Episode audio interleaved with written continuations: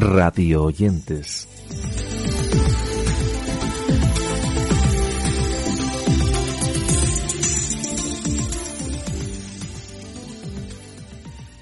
Nueva entrega de nuestro espacio Radio Oyentes dedicada a recoger nuevos podcasts, así como espacios de radio que vamos encontrando en nuestro día a día. Todo ello en una edición que comienza hablando de Escena y Cena, una propuesta de Paloma Zuriaga que la podemos seguir en la web de Radio Nacional de España, en un encuentro con las gentes del teatro, a modo de charla para conocer su trabajo en el escenario, su experiencia en el patio de butacas, así como sus gustos para cenar al terminar la función.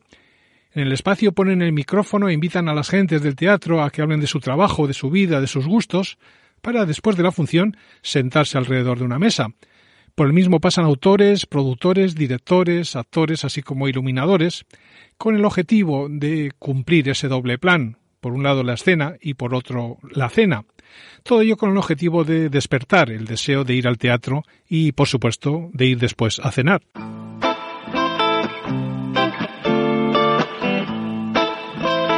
Escena y cena. Con Paloma Zuriaga.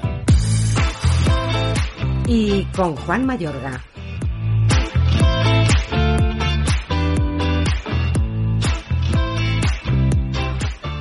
Martes de abril de 1965 nació Juan Mayorga. Un domingo de mayo de 2019 la gente del teatro le acompañó en su entrada en la Real Academia Española. El salón de actos se quedó pequeño. En su discurso de ingreso, desde el escenario, lugar que no suele pisar, habló del silencio. El silencio como frontera, sombra y ceniza de las palabras, pero también como su soporte.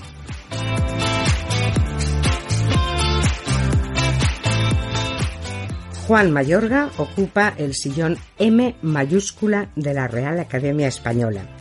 M de Mayorga, de Madrid, de matemático. Añadimos la F de filósofo. Pero empezamos con la A, de autor y de académico. En escena y cena vamos a hablar con él de teatro, porque Juan, eres un hombre de teatro y un hombre de palabra. Bueno, intento cumplir las que, las que pronuncio, sí, intento ser un hombre de palabra y las palabras me han dado mucho. Nos encontramos ahora con nivel 8.4, que es un programa de variedades que tiene dos partes. En primer lugar, un debate y en segundo, una historia, una anécdota, una curiosidad de cada uno de los colaboradores. Se trata de un videopodcast que está dedicado al mundo del cine, así como las series, pero que también toca otros temas relacionados con el entretenimiento, como son los videojuegos, los cómics o incluso la historia y la ciencia. Hola, hola, bienvenidos. Esto es eh, nivel 8.4. Eh, si estáis aquí, seguramente sea porque os sois amigos, conocidos, vecinos, novios, novias, o sois, o nos hemos hecho mega ultra famosos, ha pasado un montón de tiempo, un montón de años, y eres un nostálgico y has venido, has querido, has querido venir a, ver, visitar, escuchar, oír el primer programa eh, pseudo friki, que bueno, que esta es nuestra casa en Diario 16. Y bueno, pues esto de qué va? Esto es un programa, bueno, los que conocéis Debate 16, pues es más o menos lo mismo, pero sin política, sin, obviamente sin deportes y sin salsa rosa. Y si no conocéis Debate 16, pues es un programa en el que vamos a contar un montón de historias, ¿vale? Eh, entonces, para contaros la dinámica, más o menos es un debate, un tema central en el que pues nos ponemos de acuerdo o no, o nos pegamos, o arde Troya, o lo que sea, y, sobre algún tema en concreto, ¿vale? Eh, hoy sobre la mejor saga de ciencia ficción de la historia, eh, del cine. Y después hay como una sección en la que cada uno le cuenta lo que le sale de, iba a hacer un taco, pondremos un pi y ya está.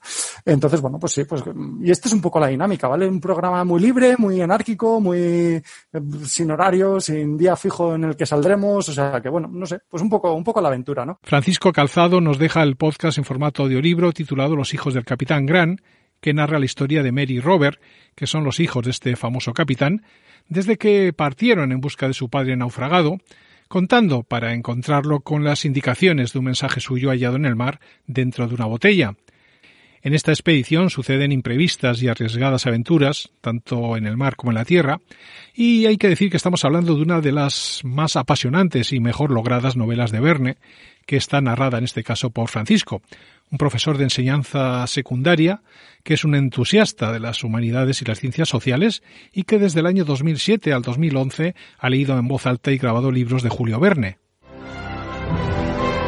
Los hijos del capitán Grant de Julio Verne. Parte primera, capítulo 1. El tiburón martillo. El 26 de julio de 1894, un magnífico yate, favorecido por un nordeste bastante fresco, surcaba a todo vapor las aguas del Canal del Norte. En su palo de mesana flotaba el pabellón de Inglaterra, y en el tope del palo mayor una grímpola azul con las iniciales EG bordadas en oro debajo de una corona ducal.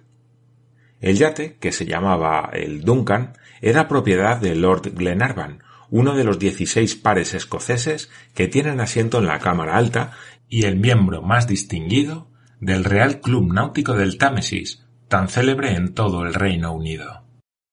Lord Glenarvan se hallaba a bordo con Lady Helena, su joven esposa, y con el mayor McNabbs, uno de sus primos.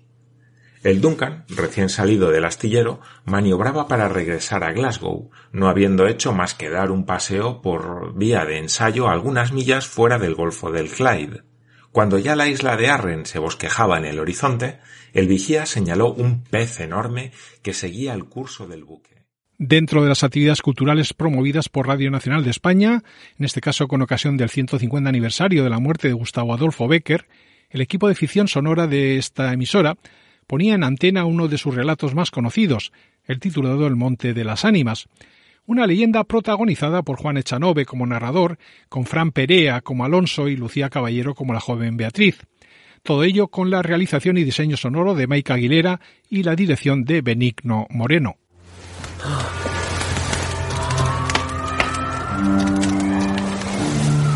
La noche de difuntos me despertó a no sé qué hora el doble de las campanas.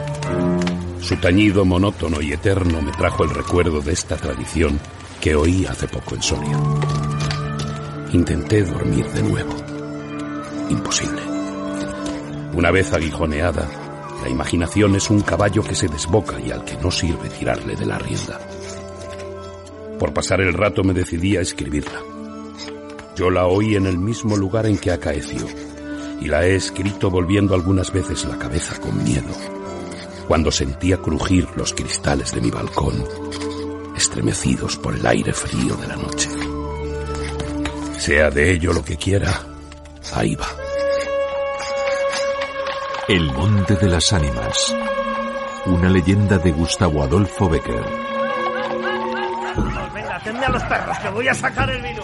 Ayúdame con las alforjas.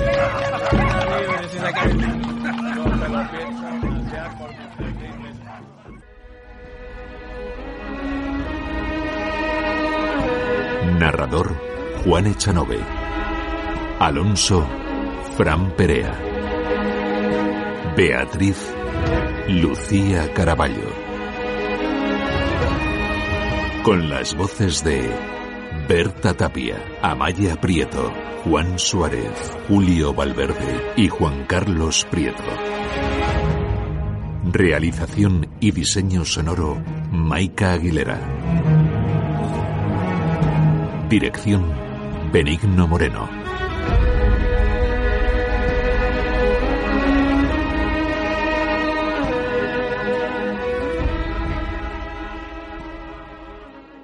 OAFI Sport es un podcast de la Fundación Internacional de la Artrosis en el que el deporte saludable es el protagonista.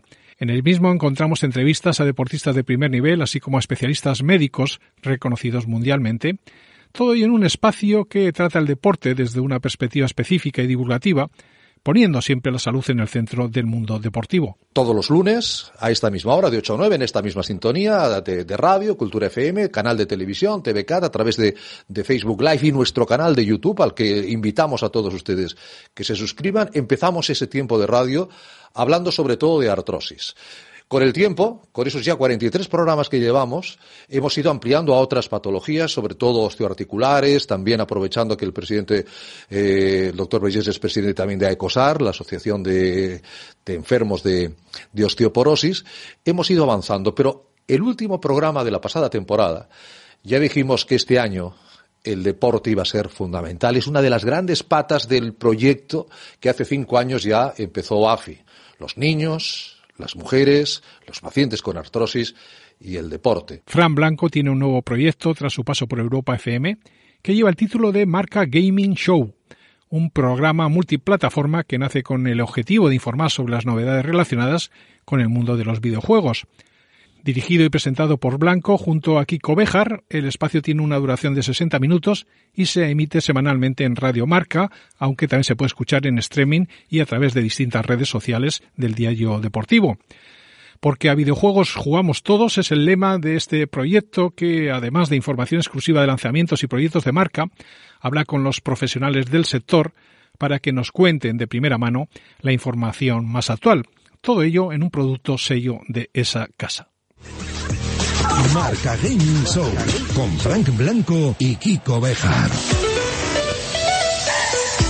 Ya estamos aquí, amigos de Radio Marca y Marca.com. Yo soy Frank Blanco. Yo soy Kiko Bejar. Es un placer para nosotros abrir esta aventura en la que eh, lo importante va a ser la diversión y los videojuegos. Una hora de videojuegos a la semana desde ahora, porque ¿sabéis qué?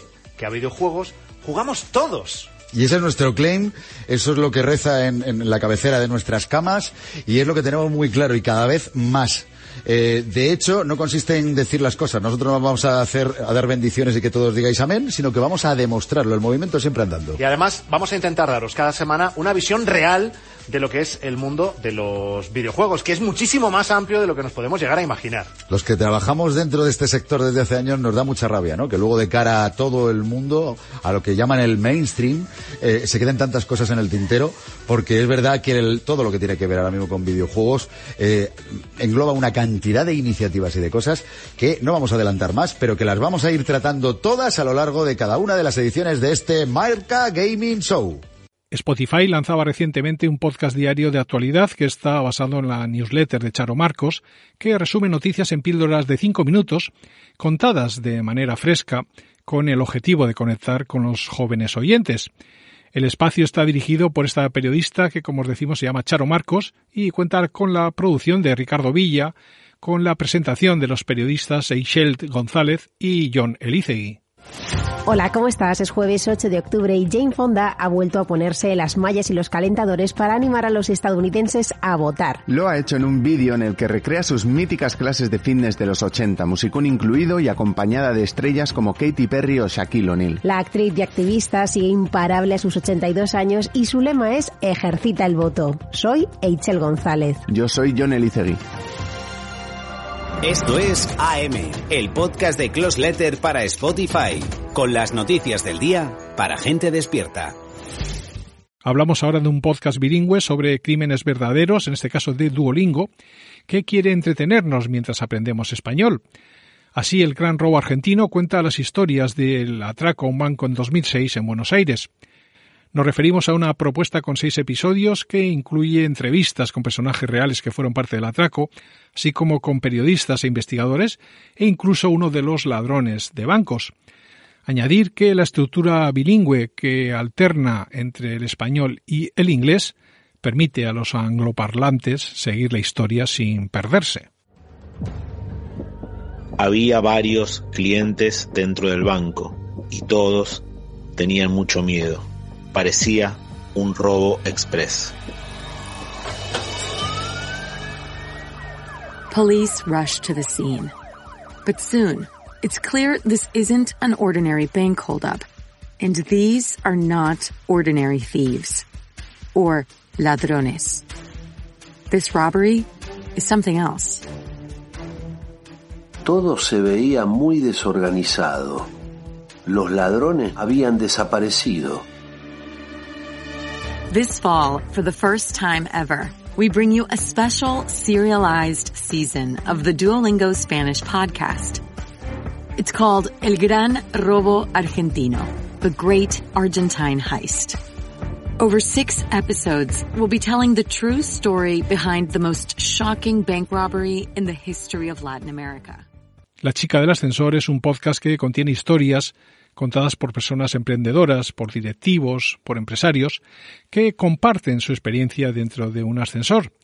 El objetivo es que sirva de ayuda a los que comienzan en el mundo de la creación de empresas y les ayude de alguna manera a allanar un poco el camino, adelantándoles posibles errores.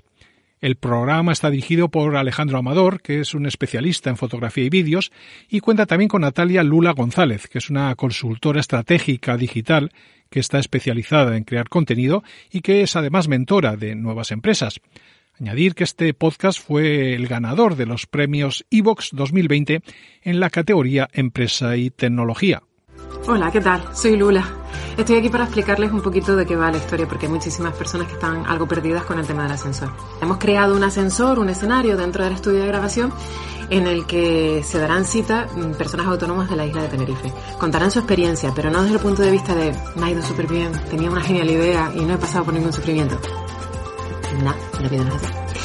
Va a ser entrevistas en las que nos van a contar la parte que nadie te cuenta la parte burocrática, la lucha con la competencia, eh, los problemas de vivir en una isla y los pedidos cuando te llegan, lo que tienes que anticipar y todas esas pequeñas cosas de gestorías y trámites y empleados, historias que le pasan a todos los empresarios o emprendedores que transforman una idea en una realidad.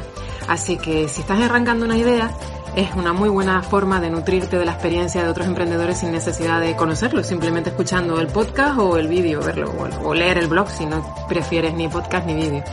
Si eres un nuevo emprendedor o emprendedora y tienes una genial idea que te encantaría ponerla en práctica, no dudes ni un segundo en escuchar la experiencia de otros emprendedores, porque quizás puede haber algo que no hayas tenido en cuenta y te viene bastante bien desde luego la experiencia cuando la escuchas de alguien que ha pasado algo que no te imaginabas, pues ya al menos te prevé y te ahorras el disgusto. Para finalizar, os presentamos un nuevo podcast de la SER sobre los dos procesos sumarísimos a los que el franquismo sometió a Miguel Hernández, en un espacio que lleva el título de Memoria, dos procesos contra un poeta.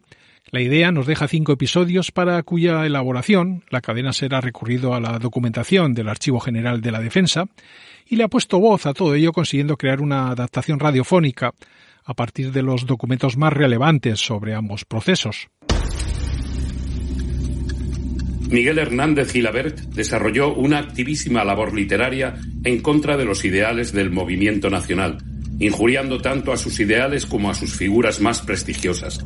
Calificación penal, adhesión a la rebelión. Penas que se piden, muerte.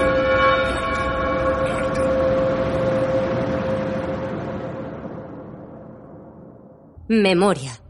Dos procesos contra un poeta un podcast de José Luis Sastre con la realización técnica de Roberto Maján. Y con esa propuesta de la cadena SER finalizamos nuestros radiantes en el día de hoy con la invitación habitual para que visitéis nuestra web en la que ya sabéis que podéis ampliar todo lo aquí dicho y escuchado. También os recomendamos que os apuntéis a nuestra newsletter mientras llega una nueva edición de nuestro podcast.